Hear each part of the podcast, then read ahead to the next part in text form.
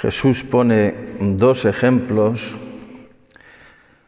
uno del hijo que dice, no quiero y luego va, o sea, primero dice no y luego dice sí, y el otro que dice, primero dice sí y luego pues es que no. Y uno podría preguntarse, ¿por qué no propone Jesús un tercer ejemplo del que diría sí y es que sí? O sea, que ve a trabajar en mi viña, sí, y va. ¿No sería eso el ejemplo más perfecto al que teníamos que aspirar, a imitar? Y quizá la respuesta sea que Jesús no se mueve en el mundo de la ciencia ficción, sino en el mundo de la realidad humana. Y en la realidad humana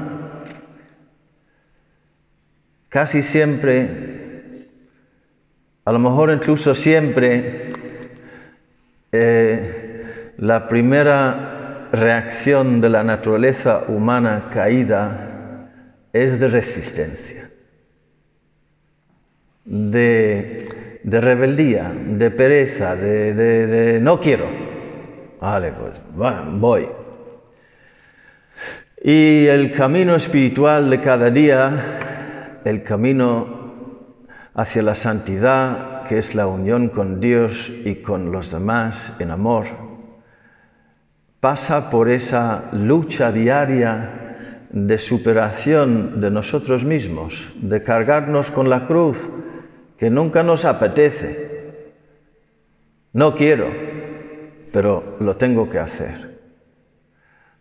Podemos recordar el caso vamos, el ejemplo, la anécdota, la fábula, no sé cómo llamarlo, de un hombre que vivía en una cabaña en la montaña y salía a trabajar o a, cazar o a trabajar en el jardín todos los días, como un ermitaño era, y una mañana oyó una voz que le decía, empuja la piedra,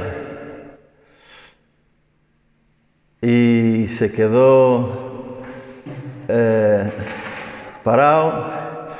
¿Qué piedra? Pues ahí en el jardín delante de la cabaña tenía una piedra, pero no una piedra cualquiera, sino una, una roca enorme hundida en, en, el, en el suelo, en la tierra, muy profundo, grande, grande. Y se dio cuenta de que era la voz de Dios. Empuja la piedra. Entonces, pues nada, se puso a empujar y estuvo ahí, pues, vamos a decir, un par de horas o tres de la mañana. Obedeciendo la voz. El día siguiente salía otra vez. Empuja la piedra. Y se puso a hacerlo. Así pasó, pasó otro día, una semana, dos semanas, dos meses, dos años, varias mañanas de cada semana así. O incluso podríamos decir todos los días, menos los domingos. Vamos a dejarle descansar eh, los domingos. Y ya después de unos, o sea, iba perdiendo un poco el ánimo, ¿sabes? Mm, el primer año, pues más o menos y tal, y segundo, pero vamos, ya llegó el momento en el que lo hacía sin mucha convicción.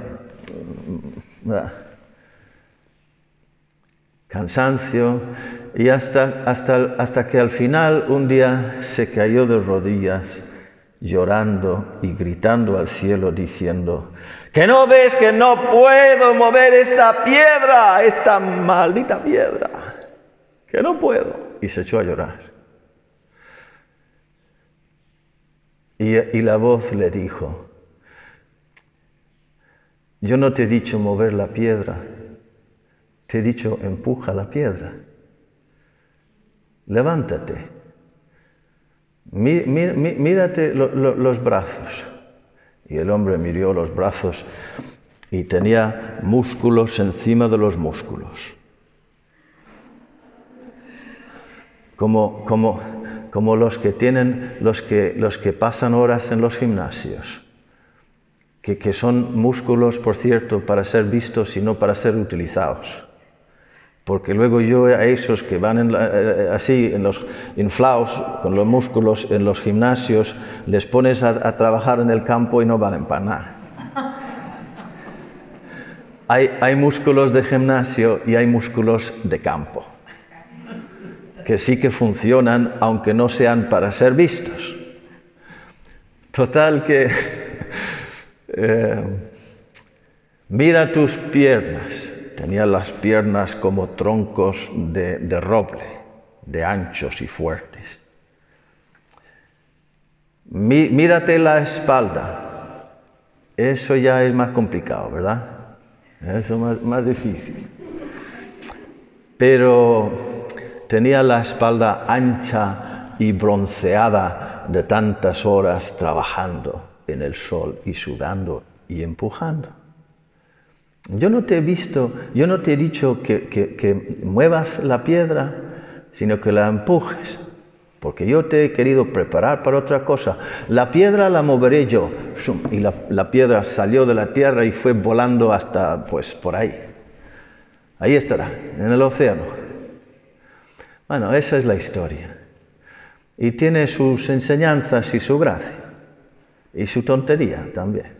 No pasa nada que así es Dios con nosotros y que muchas veces no vemos los frutos, pero a obedecer, a superar las resistencias interiores, al final de cada misa el Señor, el sacerdote dice, eh, ite misa est, que significa iros, sois enviados, iros a trabajar en mi viña.